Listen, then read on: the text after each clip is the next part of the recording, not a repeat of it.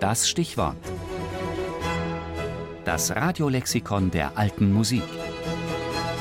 Jeden Sonntag im Tafelkonfekt. Improvisation, die. Spontanes Erfinden und klangliches Realisieren von Musik. Stegreifspiel.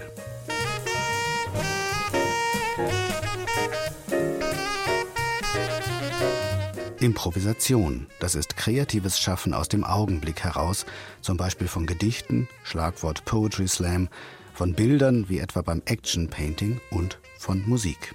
Für den Jazz ist das Improvisieren sogar zentral, eine sehr ursprüngliche Form des musikalischen Ausdrucks, die seit jeher in Volks- und Kunstmusik eine wichtige Rolle spielt. Eine Ausnahme bildet vor allem die klassische Musik seit ca. 1800. Hier steht das geschlossene Werk, die Komposition im Vordergrund. Jede Note hat ihren unbedingten, nur so auf diese Weise gewollten Platz.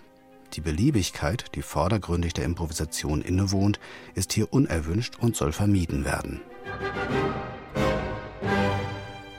Improvisation kann nur stattfinden, wenn sie sich auf ein vom Interpreten verinnerlichtes System von musikalischen Parametern stützen kann.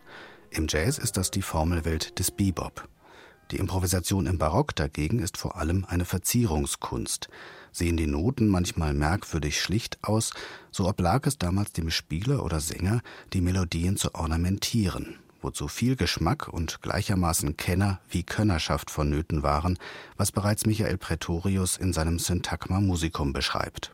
Dass er wisse, die Akzentus feinartlich und cum inditio zu führen und die Modulos oder Koloraturen nicht an einem jeden Ort des Gesanges sondern Apposité zu rechter Zeit und gewisser Maß anzubringen. Genauso wurde lediglich die Basslinie auskomponiert und mit Akkordanweisungen versehen.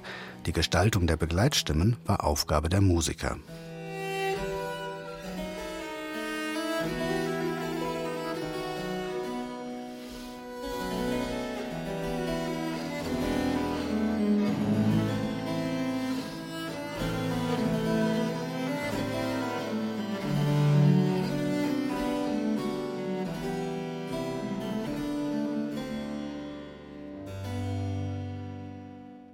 Die frühesten Belege für das Improvisieren finden sich in mittelalterlichen Anweisungen, wie man zu Choralmelodien ad hoc eine zweite Stimme erfindet. Damit eng verknüpft sind die ersten theoretischen Auseinandersetzungen mit dem Kontrapunkt. Eine ganze Anzahl wichtiger Aspekte des lebendigen Musizierens wurde aber lange Zeit nur mündlich überliefert. Je weiter man zurückgeht, umso weniger ist davon bekannt, welche Instrumente wann und wie verwendet wurden, wie ganze Stücke gestaltet wurden, was im jeweiligen Zeitgeschmack erlaubt war und was nicht.